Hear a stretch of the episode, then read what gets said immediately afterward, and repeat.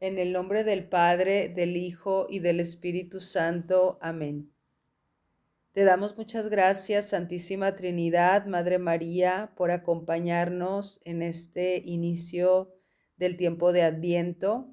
Gracias por invitarnos a trabajar estas actitudes tan vitales, tan importantes de la esperanza, de la escucha, eh, de la fe auténtica que nos ayudan a ir preparándonos para tu venida, no solamente por nosotros, sino por tantos que dependen de nuestra vida, que necesitan también de nuestro testimonio de fe y de esperanza. Amén. Lectura del Santo Evangelio según San Mateo. En aquel tiempo, al entrar Jesús en Cafarnaúm, se le acercó un oficial romano y le dijo, Señor, tengo en mi casa un criado que está en cama, paralítico y sufre mucho. Él le contestó, voy a curarlo. Pero el oficial le replicó, Señor, yo no soy digno de que entres en mi casa. Con que digas una sola palabra, mi criado quedará sano. Porque yo también vivo bajo disciplina y tengo soldados a mis órdenes. Cuando le digo a uno, ve, él va al otro, ven y viene. A mi criado, haz esto y lo hace. Al oír aquellas palabras se admiró Jesús y dijo a los que lo seguían, Yo les aseguro que en ningún israelita he hallado una fe tan grande. Les aseguro que muchos vendrán de oriente y de occidente y se sentarán con Abraham, Isaac y Jacob en el reino de los cielos. Palabra del Señor. Gloria a ti, Señor Jesús. Hola, ¿qué tal? Mi nombre es Cristina Tobar. Les saludo desde Verbunday, Monterrey, en este inicio ya del tiempo de Adviento, tiempo favorable para la espera en el Señor. Y en la cita de Isaías 2.5 de la primera lectura del día de hoy, que dice, Caminemos a la luz del Señor, en marcha, caminemos a la luz del Señor. Ponernos en camino, esta es la llamada que escuchamos al inicio de este tiempo de adviento y se nos marca un camino que nos conduce al encuentro del Señor. ¿Y quién no se siente levantado interiormente, esperanzado interiormente ante esta llamada a esperar en Dios, a reconocer que siempre viene. Por eso es vital identificar estas actitudes que necesitamos para vivir este encuentro.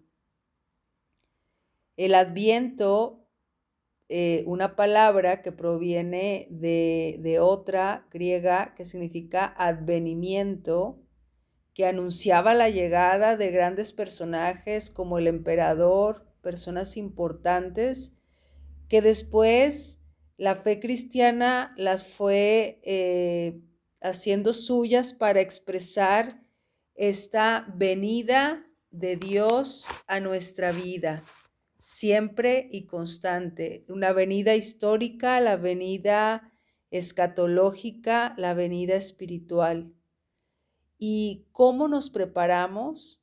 En primer lugar, el adviento nos invita a esperar con alegría y con paz, como leemos en el Salmo del día de hoy, el Salmo 121.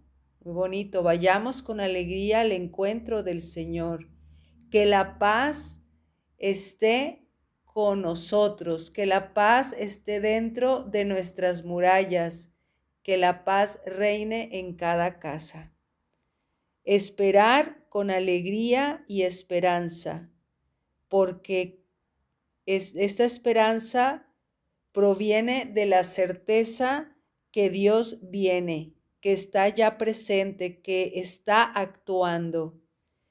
Y el Evangelio del día de hoy, en Mateo 8 del 5 al 11, precisamente la figura que nos presenta en este centurión romano esta fe de este hombre que eh, sin tener esa fe judía, esa fe tradicional, al ser un pagano, impresiona a Jesús esa capacidad que tiene de creer que la venida de Jesús a su vida, a su casa, hacia atender la enfermedad de su criado, iba a resultar eficaz.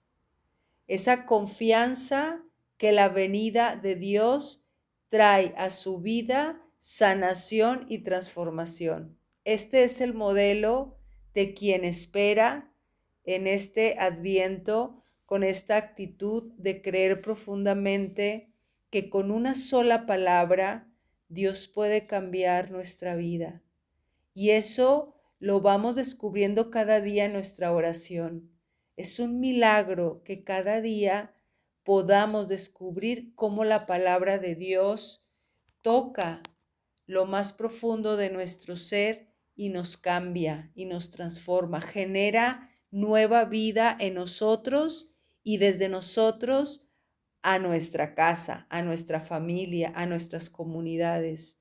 Esta es la buena noticia que escuchamos en este inicio del Adviento. Caminemos, pongámonos en marcha porque vamos a vivir un tiempo de mucha gracia intentando descubrir esta venida de Dios eficaz a nuestra vida. Que Jesús, así como le respondió inmediatamente a este oficial romano, también descubramos que Él viene a nuestra vida. Por eso que esa oración profunda de este tiempo, así como invitaba el Papa Francisco en estos días en su predicación, que inicie con esa petición profunda que brota del corazón. Ven, Señor Jesús.